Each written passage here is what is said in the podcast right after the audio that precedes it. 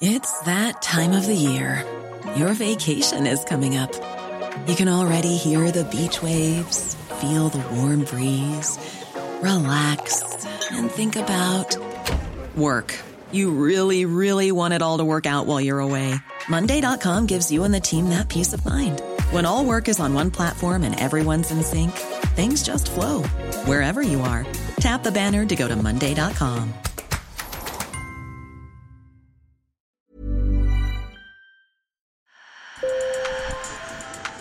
Bonjour. Hello. Hola. Marhaba. Sur le fil, Le podcast d'actu de l'AFP. des nouvelles choisies pour vous sur notre fil info. Au moins 4 personnes, peut-être plus, pourraient être décédées faute d'avoir pu joindre un numéro de secours en Bretagne, à La Réunion et en Vendée avec un enfant de 2 ans.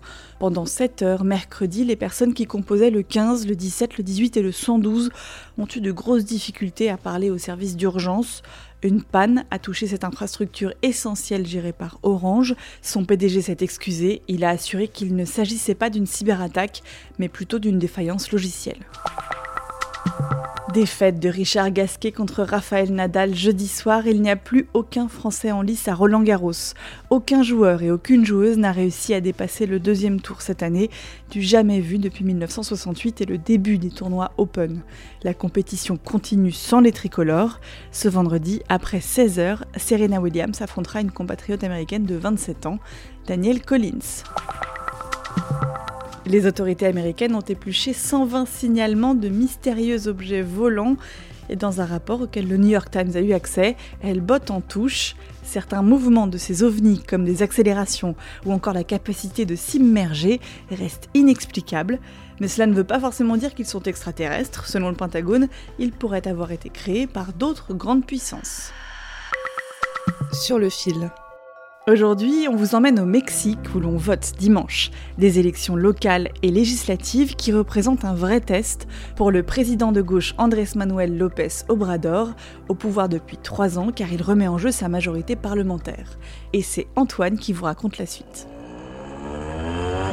Affiche de candidats au bord des routes, derrière les bus. Ici, on voit qu'on est en pleine période électorale et on l'entend aussi.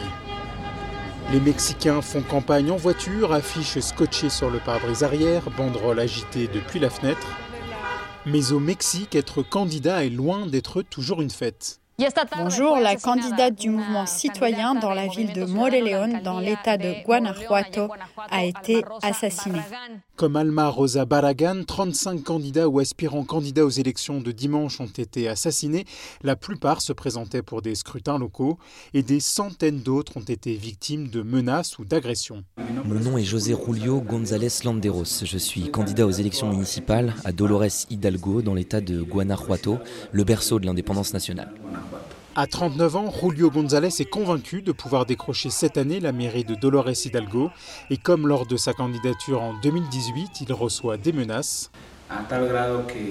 Il raconte que des gens ont lancé des cocktails Molotov sur sa maison. Il dit aussi avoir été suivi par des hommes armés. Mais Julio González ne nomme pas ceux qui le menacent et s'en remet à Dieu pour le protéger.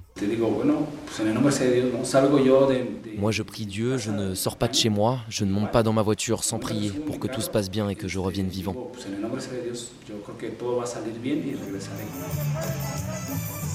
La violence politique n'est pas un phénomène nouveau au Mexique.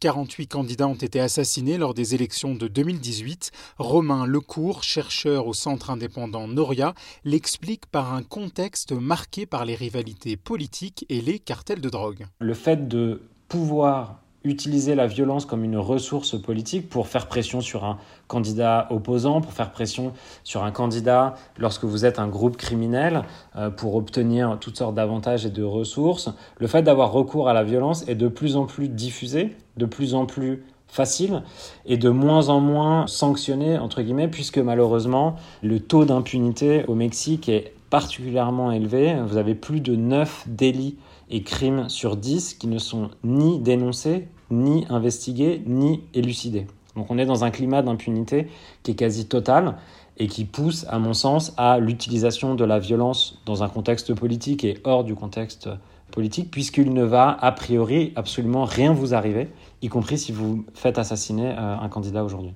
Mais alors pourquoi les candidats prennent-ils le risque de perdre leur vie? Romain Lecourt, spécialiste des questions de violence et de criminalité organisée, explique. C'est d'une part une question souvent familiale. Euh, vous avez une trajectoire familiale de militance, une trajectoire familiale de participation à la vie politique. Ensuite, vous avez euh, une autre partie des candidats qui, de façon plus ou moins euh, transparente, vous disent que eux ont accès euh, à des groupes violents, ont accès à des groupes criminels qui les protègent et qui leur offrent, euh, disons, cette protection pour mener à bien leur activité politique. Et d'une façon ou d'une autre, vous devenez vous-même un politique criminel et vous vous lancez dans la politique. Et le troisième cas de figure qu'on a, qu'on a documenté, ce sont des gens qui sont parfaitement conscients du risque qu'ils prennent et qui sont dans une démarche de dire que si on ne fait rien pour que la politique change, eh bien rien ne changera et qui sont prêts à payer de leur vie euh, leur engagement politique euh, au niveau local. Le candidat Julio González appartient à cette troisième catégorie. Je crois que la ville de Dolores Hidalgo, berceau de l'indépendance nationale, mérite une alternance, un changement. Je crois que nous représentons cette option, cette opportunité. Et oui, bien sûr, nous avons peur, nous sommes humains. Quand j'ai pris la décision de prendre la tête de ce projet, j'étais conscient que j'allais m'exposer et je suis prêt à payer le prix qu'il faudra. Sur le fil revient lundi. Pour ne manquer aucun épisode, abonnez-vous.